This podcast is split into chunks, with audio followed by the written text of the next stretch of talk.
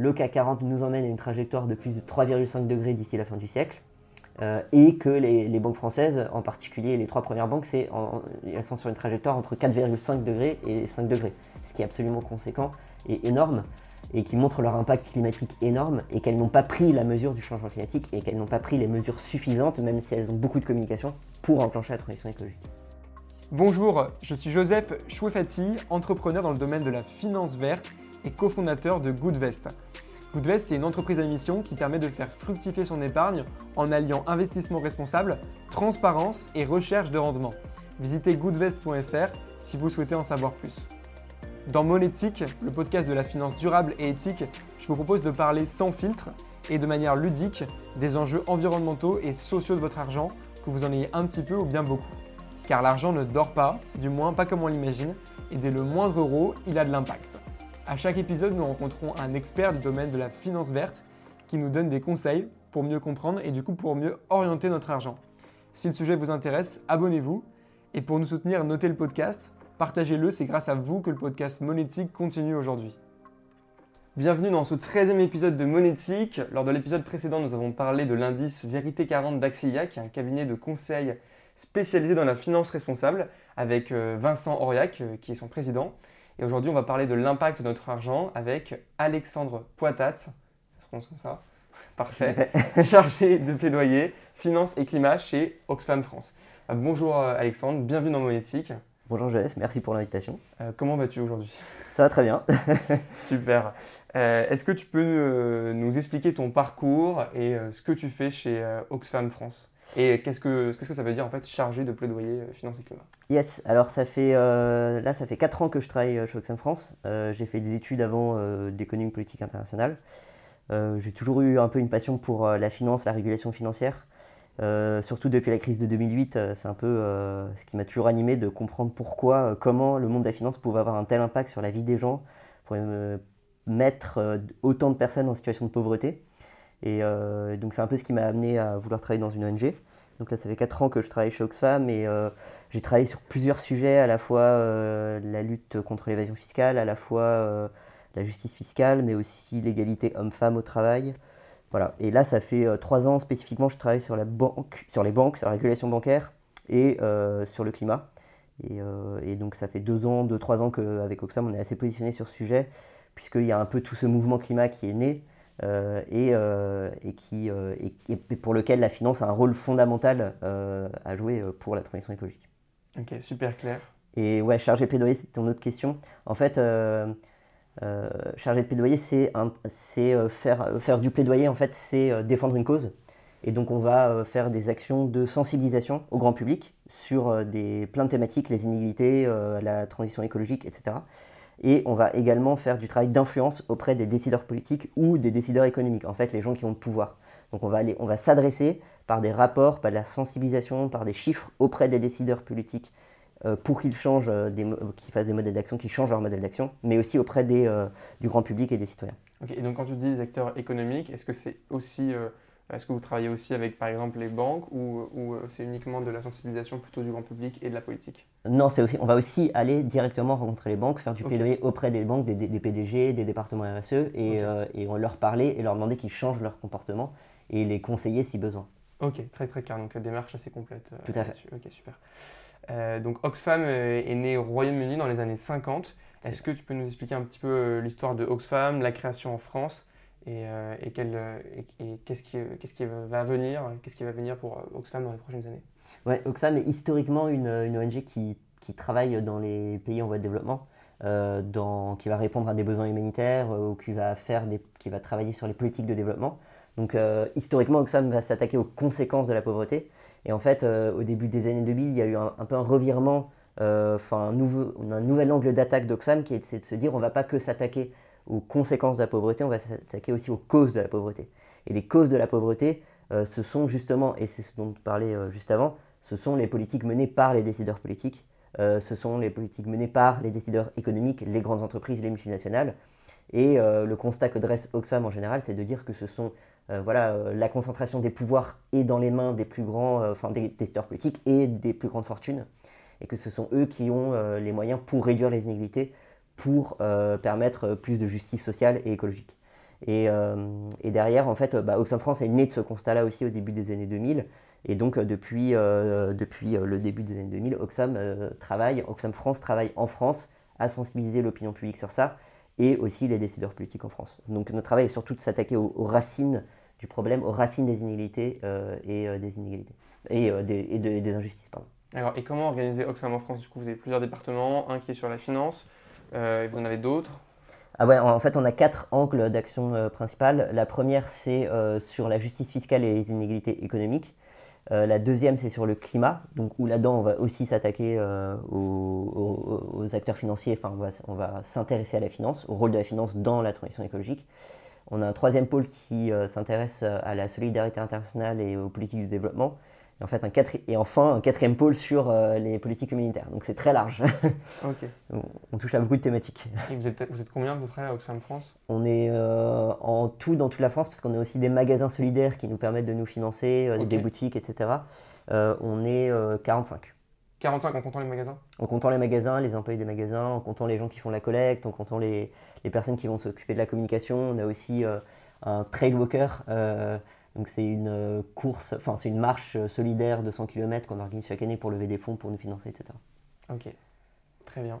Euh, donc c'est plusieurs années du coup justement, comme, on le disait, que vous vous intéressez au, domaine de la finance. vous avez publié plusieurs rapports, dont en, 2020 un rapport intitulé Banque des engagements à prendre au quatrième degré, où on apprend justement que les entreprises les, plus polluantes de 440 ce sont des banques, et un second rapport qui lui est directement lié au 440, qui est CAC, euh, CAC, euh, non, 4 degrés de trop. Est-ce que tu peux nous parler de ces deux rapports? Oui, avec plaisir. alors, les deux rapports, déjà, on a eu accès aux, sources, enfin les sources, les données des rapports, c'est grâce à Carbon 4. Donc Carbon 4 qui est un cabinet spécialisé en transition écologique. On bien chez Goodvest. Voilà, exactement, on en parlait juste avant. Et qui, bah, pour ceux qui ne le connaissent pas, ont été créés par, cofondés par Jean-Marc Jancovici et Alain Grandjean, qui sont euh, membre du Haut Conseil pour le climat. Et, euh, donc, on a eu accès aux données carbone 4 sur l'empreinte carbone de toutes les entreprises du CAC 40, et euh, en scope 1, 2 et 3, et également à leur température. Donc en fait, on a pu donner une température à chaque entreprise et également aux banques. donc c'était un peu le but de ces deux rapports. Le premier se focalisait sur les banques, mais le deuxième visait toutes les entreprises du CAC 40. Donc on peut en parler des deux en même temps. Et, et en fait, depuis plusieurs années, euh, c'est vrai qu'on se concentrait beaucoup, la société civile, les ONG, euh, par exemple avec Reclaim Finance, tu as, déjà, euh, as déjà interrogé Lucie Pinson, mais aussi avec les émilataires, à se focaliser sur les financements et l'investissement des banques françaises dans les énergies fossiles, qui sont les premiers responsables du changement climatique. Mais là, l'idée, c'était d'avoir un panorama de l'empreinte carbone de toutes les activités économiques financées par les banques. puisque ça ne, ça ne, se concentre pas que dans l'énergie, bien sûr, mais aussi dans le transport, dans l'immobilier, etc. Euh, et, donc le, rapport montre que euh, en moyenne, euh, les, entreprises, enfin non, pas en moyenne, en fait, les quatre entreprises les plus polluantes de France sont Total, BNP Paribas, Société Générale et Crédit Agricole. Et donc sur le podium des trois entreprises françaises les plus polluantes, avec la plus grosse empreinte carbone, tu as trois banques. Euh, et derrière, en plus, on a aussi montré, ça c'est une vision euh, un peu, c'est la photographie du présent l'empreinte carbone. Euh, on peut, on peut s'imaginer qu'une banque aujourd'hui, une entreprise aujourd'hui, elle va mener aussi des actions pour réduire cette empreinte carbone. Donc c'est un peu les résultats de ses choix économiques du passé. Donc on peut lui donner le choix aujourd'hui de se dire, bon, bah, peut-être qu'elle a des politiques qui vont changer et qui vont permettre de réorienter, pour les banques en tout cas, ces flux de financement vers des produits verts, etc. Et euh, en fait, c'est pour ça qu'on a aussi collaboré avec Carbon 4 pour avoir leurs données, puisqu'ils vont, Carbon 4, pas uniquement regarder l'empreinte aujourd'hui, mais aussi les stratégies, les politiques, les décisions que les banques veulent faire dans le futur. Donc, est-ce qu'elles vont sortir euh, du charbon, du pétrole, du gaz, etc., par exemple, dans le cas des banques et, euh, Ou est-ce qu'elles s'engagent à réduire leur empreinte carbone, dans le cas d'une entreprise, mais aussi d'une banque, tout simplement et en fait, globalement, ce qu'on a constaté, les résultats du rapport, d'où le titre des deux rapports, c'est que le CAC 40 nous emmène à une trajectoire de plus de 3,5 degrés d'ici la fin du siècle. Euh, et que les, banques françaises, en particulier les trois premières banques, elles sont sur une trajectoire entre 4,5 degrés et 5 degrés, ce qui est absolument conséquent et énorme, et qui montre leur impact climatique énorme, et qu'elles n'ont pas pris la mesure du changement climatique, et qu'elles n'ont pas pris les mesures suffisantes, même si elles ont beaucoup de communication, pour enclencher la transition écologique. Ok, justement, en lien du coup avec, avec ces rapports, quelles réactions vous avez eues? Est-ce que vous avez eu des réactions du coup de, ces, de ces principaux acteurs, de ces banques? Et, et quelles, ont, quelles, ont, quelles ont été ces réactions? Alors, les banques ont évidemment se sont beaucoup défendues et, et, ont critiqué la méthodologie. Alors, euh, ce qu'elles ont critiqué, c'est que d'une part, euh, l'empreinte carbone était une empreinte carbone du passé, et les données datent de 2018, euh, qu'elles ont fait des efforts depuis, etc. Alors, c'est peut-être vrai, mais en fait, ce qu'on constate aussi, c'est quand on, regarde bah, justement la, température et les engagements dans le futur, elles ne sont pas suffisants, et les banques aujourd'hui ne peuvent pas être alignées sur un scénario, un scénario de 4 degrés si elles continuent à financer des entreprises qui vont développer du pétrole ou du gaz de schiste, par exemple. Donc c'est la première chose. Et la deuxième chose, c'est qu'elles ont euh, assez vivement critiqué aussi la méthodologie euh, en fait, de Carbone 4 de calcul de l'empreinte carbone. Et euh, on a une banque, par exemple, comme Crédit Agricole, qui dévoile une empreinte carbone qui est de 100 millions, 130 millions de tonnes CO2 par an environ, en scope 1, 2 et 3, quand Carbone 4 calcule plus de 700 millions de tonnes CO2 par an. Et comment on explique un tel écart? Et bah, en fait, c'est des méthodologies différentes. c'est des méthodologies différentes. Il y a une méthodologie, c'est un peu complexe, mais la méthodologie Carbone 4, c'est une méthodologie euh, bottom-up, où on va regarder chaque ligne de crédit et chaque, euh, chaque financement euh, dans une entreprise, et ensuite en déduire en fonction de l'empreinte carbone de cette entreprise, une empreinte carbone pour, pour l'ensemble de la banque. Alors que Crédit Agricole, eux, c'est plutôt une méthodologie top-down, et en fait, ils vont regarder le secteur d'activité, l'exposition de Crédit Agricole au secteur d'activité, et ensuite en déduire des, des, émissions de gaz à effet de serre. Et en fait, derrière, on voit que euh, y a des, y a des, les données, elles sont, elles sont absolument euh, différentes les uns des autres et euh, conséquentes. Ce qui est intéressant, c'est de voir que par exemple Crédit Mutuel, qui a une méthodologie un peu plus similaire à celle de Carbone 4, il dévoile une, empreinte carbone de environ 260-250 millions de tonnes. C'est deux fois plus que le Crédit Agricole. Alors que le Crédit Mutuel est deux fois plus petit que le Crédit Agricole. Et donc en fait, on a un vrai problème de calcul de l'empreinte carbone pour un, pour un acteur financier. D'où l'intérêt de Carbone 4. Voilà, d'où l'intérêt de faire appel à Carbone 4, de voir qu'en fait l'empreinte carbone, elle est colossale. Euh, même si on peut remettre en cause les, méthodologies, mais que derrière, euh, voilà, il y a un vrai besoin de calcul et de transparence de ces entreprises. Et euh, elles se sont évidemment défendues de dire qu'elles sortaient du charbon, qu'elles faisaient de plus en plus d'actions pour le climat, mais clairement, ce n'est pas suffisant. Ok, très clair. donc, autre sujet, dans la dernière étude, du coup, dans votre dernière étude, Oxfam évoque les banques dites vertes et éthiques. Euh, est-ce que ça existe vraiment les, euh, ces banques vertes et éthiques? Euh, et, quelle est ta définition du greenwashing? alors, en, fait, on n'a pas vraiment parlé des banques vertes ou éthiques. on se concentre notamment sur les banques, parce qu'on pense... Enfin, le greenwashing, pour te répondre, c'est plutôt... c'est l'idée de dire qu'un acteur privé va dire on finance la transition écologique, on s'engage dans la transition écologique, ou pour une banque euh, de dire euh, on fait plein d'actions pour la transition écologique, donc faire une grande communication, mais que derrière, en réalité, les, actes ne suivent pas beaucoup. Euh, et, par exemple, prenons juste un exemple de transparence aujourd'hui. si ce n'est le Crédit Agricole qui l'a fait pour la première fois, on ne sait toujours pas l'exposition au portefeuille de crédit et d'investissement des différentes banques françaises vis-à-vis des énergies fossiles. Donc elles ne disent toujours pas les montants de financement qu'elles mettent dans les énergies fossiles chaque année. Comment on peut les estimer alors? Euh, alors, Carbone 4, ils n'ont pas calculé les financements fossiles. Euh, ça, c'est d'autres rapports qu'on a pu faire ou que les amis de la Terre ou Reclaim Finance ont pu faire. Et euh, ça, en fait, en général, donc ça, on a publié des rapports là-dessus plutôt en 2018 ou 2019. Et en fait, on va regarder dans des bases de données financières. c'est des bases de données qui sont privées, mais auxquelles tu peux payer pour avoir accès. Donc en général, on fait appel à d'autres fournisseurs de données. Et c'est un peu, enfin, c'est tout ce qui se passe en bourse. Et euh, du coup, tu peux euh, retracer toutes les lignes de crédit. Mais là-dessus, tu n'as pas accès à tout. Par exemple, tout ce qui est prêt bilatéraux, ça c'est super important de le savoir. C'est que par exemple, quand tu BNP Paribas fait un prêt à Total, en fait, tu sais pas, tu n'as pas le droit de savoir. Et les autorités publiques ne le savent pas non plus. Parce que c'est du secret bancaire. Par contre, tout ce qui est prêt euh, syndiqué, c'est quand plusieurs banques ensemble font un pool bancaire pour faire un prêt. Ça, c'est obligé d'être dans des données financières, donc on peut y avoir accès. On a aussi accès au financement de projet, on a aussi accès aux émissions d'actions et d'obligations, etc. Mais globalement, en fait, on n'a pas il y a quand même, enfin quand nous on calcule les montants d'investissement et de financement dans les fossiles, en fait c'est sous-estimé parce qu'on n'a pas accès à toutes les données. Donc rien que là-dessus du greenwashing, en fait, si vous voulez vraiment, si tu une banque et que vraiment tu t'engages dans la transition écologique, bah, sois transparent. Et comme ça, on peut vraiment évaluer d'une année à l'autre si tu continues de financer les énergies fossiles, tu as réduit tes financements aux énergies fossiles ou pas. Et si, par exemple, ton empreinte carbone, bah, calcule ton empreinte carbone, dévoile-la chaque année, et si tu réduis ton empreinte carbone. Ok. Euh, et, ok, très clair. Euh, concernant les, labels, du coup, c'est un autre sujet. Euh, vous recommandez la création d'un label en transition qui labellise les banques, c'est ça? Ouais, en fait, il y a. Hum, l'enjeu, c'est de se dire, ça répondrait aussi à ta question que tu m'avais posée avant, c'est est-ce que, je pense que la question qu'on doit se poser, c'est est-ce qu'on doit changer les banques ou est-ce qu'on doit changer de banque? Et ça répond aussi un peu à ta question sur les, banques vertes, etc., les banques éthiques.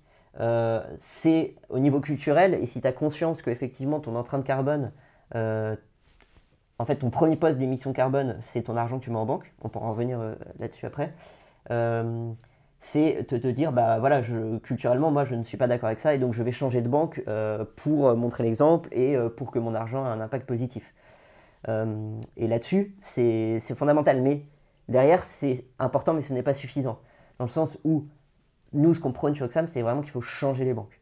Il faut changer tout leur modèle d'activité et qu'elles ont un poids considérable. Quand tu prends Mundi, qui est, la, gestion interactive de Crédit Agricole, il gère 2000 milliards euh, d'euros par an. C'est autant que le PIB de la France, c'est absolument considérable.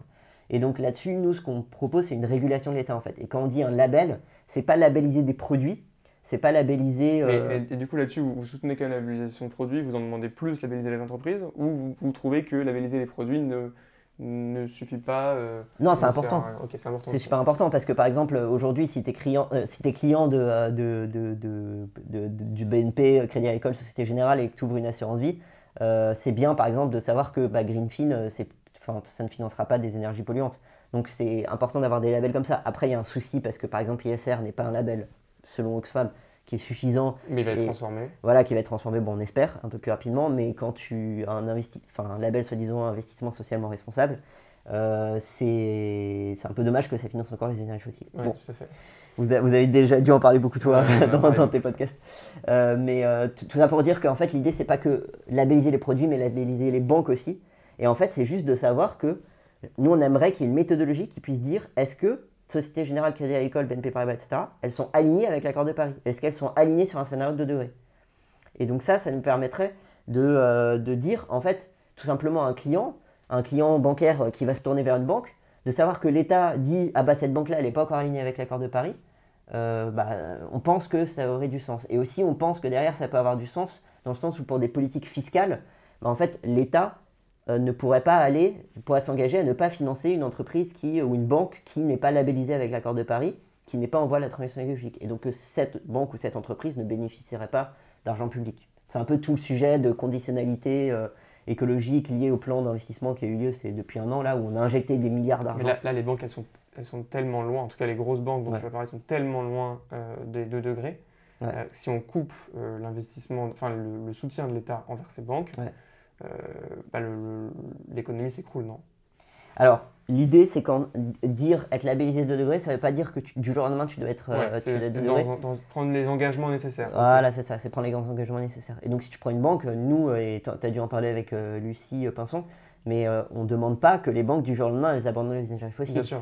on demande qu'elles aient des plans de transition et qu'en en fait, on leur demande même de sortir du pétrole et du gaz qu'en 2050 dans le monde entier. Donc elles ont le temps de le faire, mais on demande qu'elles prennent les engagements aujourd'hui et qu'elles s'engagent dans la transition écologique. Et notamment qu'elles mettent plus d'argent aujourd'hui, qu'elles arrêtent de mettre chaque euro aujourd'hui dans des projets particulièrement polluants ou des entreprises qui polluent des, des euh, qui, pardon, qui financent des entreprises euh, qui polluent et qui ont des projets qui sont complètement incompatibles avec l'accord de Paris, comme le charbon ou euh, pétrole et gaz de schiste, etc. Ou la déforestation. Très clair. tu, tu, sais quoi, selon toi, la, votre principale victoire et votre principale défaite euh, chez Oxfam France ou le sujet sur lequel vous devez encore le plus travailler bah, en fait, euh, ce que je te disais, chez Oxfam, on, s'attaque aux causes, aux racines des, inégalités, euh, où la justice climatique dedans est fondamentale. Et donc, lutter contre le changement climatique, en fait, tu vas lutter contre les inégalités, parce que derrière, ce sont les pays en voie de développement, ce sont les personnes les plus pauvres qui subissent avant tout les désastres du changement climatique.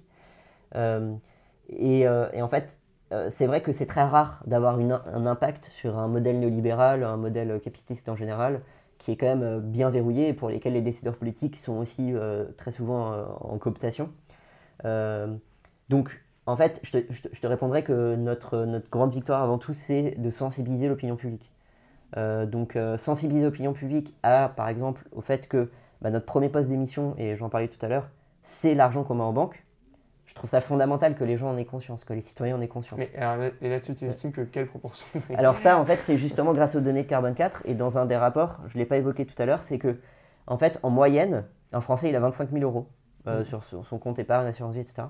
Et en fait, en, moyenne, euh, si tu prends euh, les six banques françaises, les six plus grosses banques françaises, avec la, Banque Postale, Crédit Mutuel, etc., bah 25 000 euros en, en, une année dans une banque française, ça émet 12 tonnes de CO2. Et 12 tonnes de CO2, c'est ce qu'un Français émet chaque année.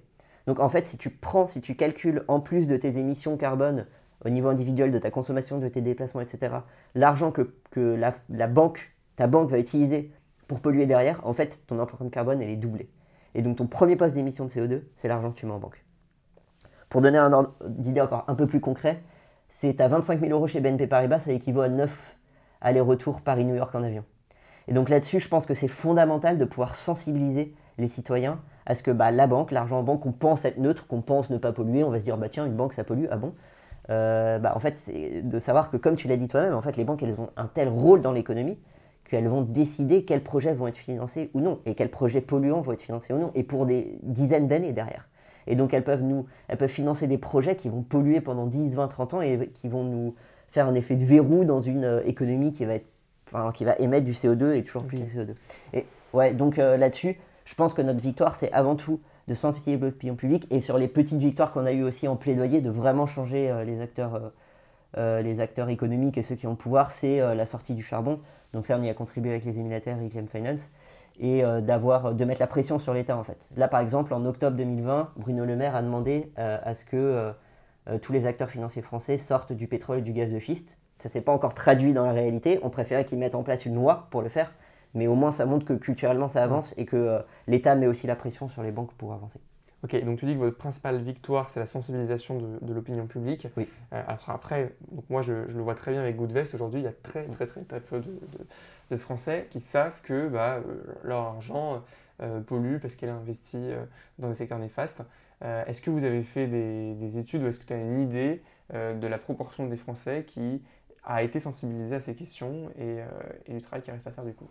Alors c'est une très bonne question. Non, j'ai pas de données, j'ai pas de chiffres. Euh, on n'a pas fait de, on n'a pas fait de sondage là-dessus. Ce, que je peux te dire, c'est que les quelques sondages qu'on a sur euh, quand tu demandes aux Français qui sont les premiers acteurs qui doivent euh, enclencher la transition écologique, ils se tournent souvent vers le secteur privé. Donc c'est plutôt une bonne nouvelle et ils ont raison. de dire que voilà, je crois que c'est à peu près 80% des Français qui ont conscience que ce sont les acteurs privés qui, jouent avant tout. dessus. acteurs privés, il y a beaucoup d'acteurs privés. Ouais, c'est ça, c'est les grosses entreprises et les, ce qui inclut les banques aussi. donc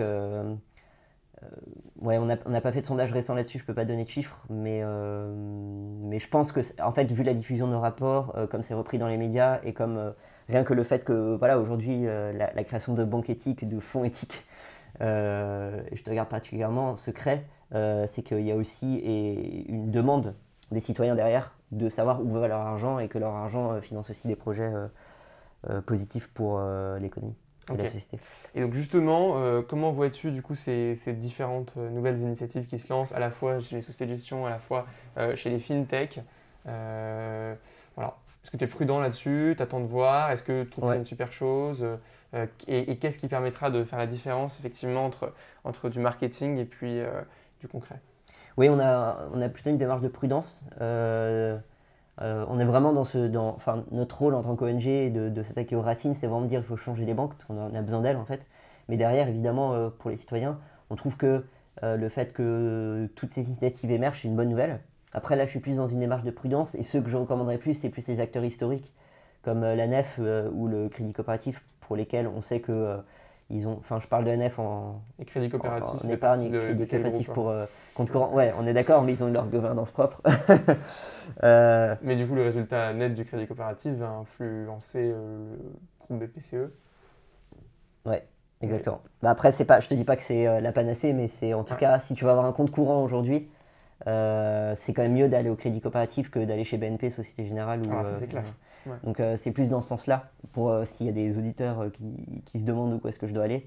Et pour, et pour l'épargne, voilà, la nef, aujourd'hui, c'est plutôt des acteurs que, en tout cas, qui ont fait leurs preuves, si tu veux. Et après, moi, j'ai plutôt un regard positif sur tous les, les fintechs qui émergent. Et vous essayez, de creuser quand même pour avoir une opinion Ouais, moi je, suis dans le conseil scientifique de recommandation de Helios par exemple. Donc je ne m'écrime pas encore, mais c'est plutôt positif, je trouve, leur, leur démarche. Je ne m'exprime pas encore dessus, mais on, observe et je regarde comment ça évolue, tout comme Goodvest, et je te, je, te, posais des questions dessus et je trouve que ça évolue dans le bon sens. Et euh, voilà, on va attendre de voir euh, à la création de tout ça. Et euh, une fois que vous aurez fait vos preuves, si on se positionne et on recommande aux citoyens. Et du coup, qu'est-ce que tu attends Quels éléments tu vas attendre pour savoir si voilà, vous le recommandez? Est-ce qu'il y a des, des, des, engagements précis que tu attends? Oui, notamment, je pense que c'est super important alors, ça, on parle de quoi? Tu... Alors, je ne sais pas, en général. Est-ce qu'il y, a est y a une chose, par exemple, un critère, bah, ça va être euh, ne pas avoir de banque au capital, ne pas avoir, je sais pas, je, donne des exemples vraiment euh, qui, sortent mm. du chapeau. Euh, quels, quels, engagements auraient de la valeur pour toi? Bah, La première chose, c'est la transparence, c'est savoir vraiment où va mon argent, qu'est-ce qu'il fait, qu'est-ce qui en est fait. Euh, et, en fait, là-dessus, euh, souvent, on constate que euh, des, voilà, les grosses banques, elles, elles vont, dire, elles vont avoir des grosses campagnes de communication pour dire on finance la transition écologique, mais derrière, dans les actes, ça ne suit pas. Mm. la deuxième chose, c'est, bon, bah, on parle quand même du climat là, mais c'est que ces acteurs-là, je pense, doivent vraiment s'engager et montrer la voie pour dire regardez, en fait, ne pas financer les énergies fossiles, c'est possible. Il y a d'autres acteurs qui émergent et on vous propose des solutions pour que votre argent ne finance pas forcément les énergies fossiles ou finance des entreprises euh, en transition, euh, des entreprises bas carbone, des entreprises qui offrent des nouvelles solutions euh, vertes, etc., etc. Donc ça, je pense que c'est super important et que vous avez un rôle à jouer là-dedans pour aussi montrer que derrière, parce qu'on entend souvent ça, oui, mais les banques, elles financent l'économie telle qu'elle est. ouais, mais en fait, l'économie est en train d'évoluer et la transition écologique est en train d'évoluer et il y a des entreprises qui offrent des solutions et elles ont, on a besoin de soutenir ces entreprises. Et en fait, rien qu'en mettant notre argent en banque ou dans des banques alternatives ou dans des nouvelles fintech, on peut soutenir cette économie-là. Super clair. Euh, donc pour revenir sur, sur Oxfam, euh, l'ancienne ministre de l'égalité des territoires et du logement, euh, Cécile Duflot, est depuis peu directrice générale d'Oxfam France. alors, quelle est sa vision et, comment est-ce que vous avez vu son arrivée? Qu'est-ce que ça a changé concrètement pour, pour Oxfam d'avoir une, une, personnalité de premier rang vraiment qui, qui, qui, qui vous rejoint? C'était une, euh, on a une vision très positive, ça se passe très bien. Euh, et euh, Cécile nous a beaucoup apporté, a beaucoup, apporté à Oxfam dans le sens où elle a donné une visibilité médiatique. parce qu'on est quand même dans une société où, les journalistes vont aussi beaucoup contacter des, des personnalités qui sont identifiées. Et donc ça nous a donné un accès médiatique très intéressant. Et où derrière aussi, Cécile partage la même vision qu'on a chez Oxfam, de dire qu'à la fois il faut sensibiliser les citoyens, mais aussi il faut toujours laisser la porte ouverte et toujours discuter avec les décideurs politiques évidemment, euh, mais aussi avec les acteurs euh, financiers et les acteurs privés. Donc que ce soit les PDG multinationales ou euh, les PDG de, grandes banques, elle est très ouverte là-dessus et ça nous a permis aussi d'avoir accès à des échelons où moi, Alexandre Patz, si je demande un rendez-vous avec le, le, PDG de Crédit Mutuel, je ne suis pas sûr qu'il acceptera, alors que Cécile, elle, ça peut intéresser un dirigeant d'une grande entreprise de dire tiens, il y a une ancienne ministre qui voudrait me parler euh, de transition écologique et de qu'est-ce qu'on fait de nos portefeuilles. Donc euh, voilà, ça nous donne accès à, à la fois un espace médiatique et à la fois un espace, euh, de, un espace politique de décideurs très intéressant et, et qui nous renforce dans les messages qu'on souhaite transmettre à la société. Ok, et donc Cécile Duflot, du coup, a abandonné sa, sa vie politique ou, ou la fermé la page là-dessus ou, pas forcément, elle va la rouvrir un jour ah, ça, tu, tu, tu, tu, ne t'adresses pas à bonne personne. Officiellement, euh, non, mais j'en ai, j'en ai aucune idée, en toute honnêteté. J'en ai aucune idée. Et mais elle continue en parallèle une carrière politique auprès des Verts ou... Euh, non, non, non, non. Là, à l'heure actuelle, elle a aucun mandat et elle est complètement. 100% euh, chez Oxfam. Elle est complètement partisane. elle est politique. Le mandat d'Oxfam est politique dans le sens où on défend des valeurs et des convictions, mais on est, complètement partisan et on, et on dialogue avec tous les partis qui souhaitent dialoguer avec nous et avec tous les parties prenantes, y compris les acteurs privés, qui souhaitent discuter avec nous. Notre porte est toujours ouverte. Super clair. Euh, bah, si ça te va, on aime, bien, euh, on aime bien finir par des questions euh, un peu plus sur le plan personnel. Quels, quels, sont pour toi les gestes écologiques et solidaires que tu fais au quotidien ou les plus importants dont tu es, fier, même si c'est bien sûr des, des, petits gestes par rapport aux, actions financières, aux actions de dialogue avec le secteur financier que tu as? Très bonne question. Euh, bah, on, a déjà, on, a, on, a, déjà beaucoup parlé de toutes les, actions que tu peux faire euh, avec ta banque, etc. et de, où mettre ton argent. moi, à titre personnel, bah, je, je, j'essaye au maximum de prendre le vélo ou les transports en commun. Enfin, je prends très, très extrêmement rarement la voiture. Euh, je fais attention aussi à ne pas prendre l'avion. Là, ça fait très longtemps que je n'ai pas pris l'avion et je prends le train pour me déplacer. Dans mes déplacements, consommation, évidemment, euh, bah, là, j'essaye au maximum de ne pas aller dans des, euh, dans des supermarchés, par exemple. donc, je me fourmis dans des AMAP ou, ou dans, des, dans des magasins anti-gaspi.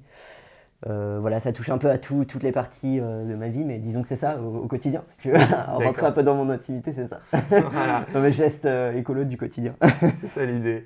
Autre question, est-ce que tu as une idée de qui tu aimerais entendre dans le prochain épisode de Monétique Est-ce qu'il y a une autre personne que tu penses qui serait, qui serait pertinente Je te donne des grands noms.